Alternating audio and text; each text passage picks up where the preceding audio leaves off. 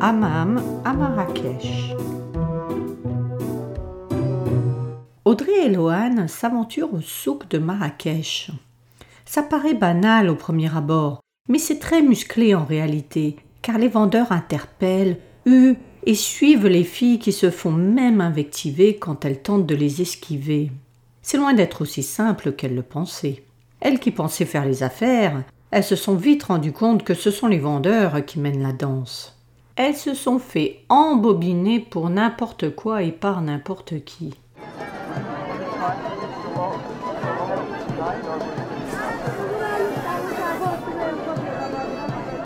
Au détour d'une ruelle, un jeune garçon leur propose de dîner au restaurant de son cousin. Elles lui répondent qu'elles n'ont pas faim. Il leur propose ensuite de leur servir de guide, mais elles sont trop fatiguées pour entreprendre une visite touristique. Le jeune homme rusé ne renonce pas pour autant à vanter les mérites d'un hammam pour femmes. Ça tombe bien, car les filles souhaitent vraiment se détendre, surtout après la frénésie du souk. Toutes deux suivent alors docilement leur guide improvisé.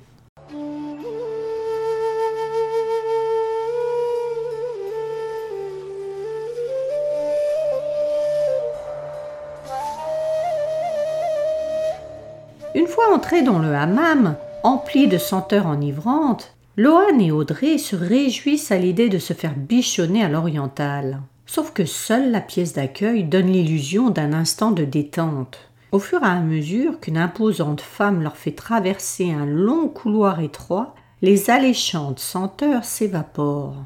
Les filles sont immédiatement imprégnées de l'humidité du hammam. Une femme leur dit, ou plutôt leur ordonne, d'entrer dans une pièce et de se déshabiller. Elles hésitent à tout enlever, et comme personne n'est dans les parages, elles décident de garder leur dessous, mais elles se font hurler dessus quand la femme qui les accueille apparaît et tire l'élastique de leur slip pour leur faire comprendre qu'il faut tout enlever. Tout gémit Audrey. Oui, tout. Il faut entrer nu dans le hammam. Ok, elles cèdent.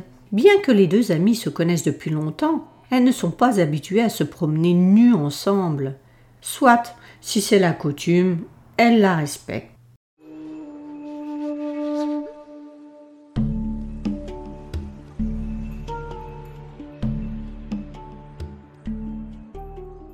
En entrant dans le hammam, les filles se retrouvent au milieu de femmes de tous âges et de toutes formes dans leur nudité la plus totale.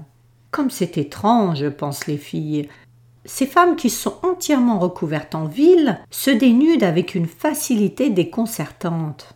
Elles ne laissent paraître aucune gêne, aucune pudeur, contrairement à Audrey, qui place les mains devant son sexe, extrêmement gênée, et ça fait bien rire les habitués. Elle glousse au passage des filles. Audrey voudrait partir ou se cacher dans un coin de la pièce, mais Lohan n'y compte pas, surtout que c'est elle qui a payé. On n'entre pas sans payer à l'avance. Business is business. Contrairement au hammam en France, on ne se prélasse pas, et ce n'est pas plus mal parce qu'elles étaient déjà sonnées par la chaleur ardente de l'après-midi. Des femmes robustes, apparemment les masseuses, s'approchent des filles, un seau d'eau à la main, qu'elles déversent sur elles sans crier gare.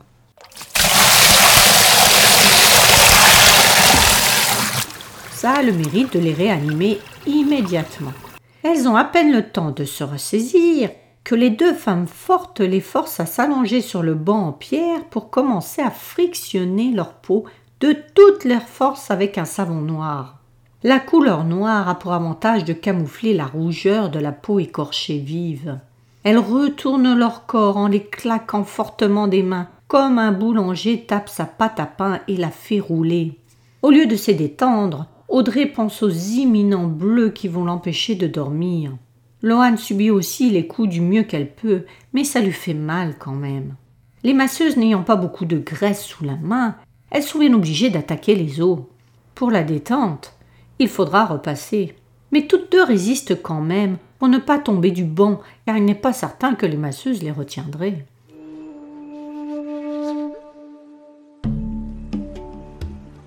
Après avoir bien pétri la peau des jeunes filles, les masseuses les entraînent ensuite dans la salle de gommage où le pétrissage brut n'en finit pas de meurtrir leur chair et elles leur balancent des seaux d'eau froide sans prévenir.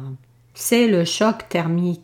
Les deux filles gisent, dociles, les corps agités sur des bancs de pierre, tels des otaries échoués sur une plage. Cette séance de relaxation est un vrai naufrage. Les masseuses les forcent à se relever d'un coup de main dans les hanches. Allez, il faut aller thé maintenant. Sous-entendu, dépêchez-vous, on n'a pas que ça à faire. Les deux filles rassemblent leurs efforts pour se lever difficilement et tentent de quitter la pièce sans glisser, ce qui n'est pas simple, car elles sont encore enduites du savon sur elles, malgré tous les seaux d'eau qu'elles ont dû encaisser. Trop rude pour elles, ces soins-là ne leur conviennent pas du tout, surtout à Audrey, trop douillette. D'habitude, elle s'endort quand elle se fait masser. Mais là, tous ses sens étaient en éveil. Le corps a bien été récuré, ça on ne peut pas le nier, mais à quel prix? C'était bien la peine de me couvrir de lait de corps Chanel, pensa Audrey. Il n'en reste plus la moindre trace. Et il va falloir éviter le soleil, car la peau, du moins ce qu'il en reste, est écorchée par les frottements.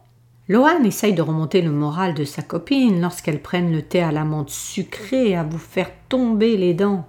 On va avoir une peau de bébé, quelle expérience. Je ne voyais pas cela comme ça. Audrey ne réagit plus. Elle demande un taxi, mais oublie que dans la ruelle où se situe le hammam, les taxis ne peuvent pas circuler.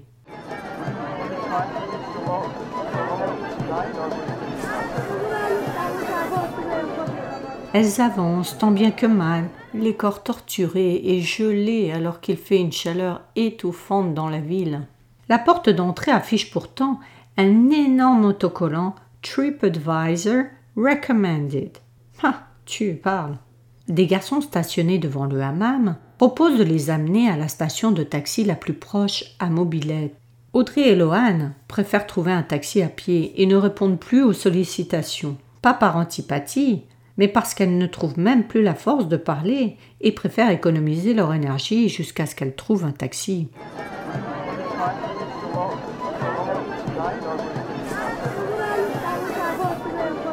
Arrivées à l'hôtel, elles peinent à s'extraire du taxi et à marcher sans souffrir.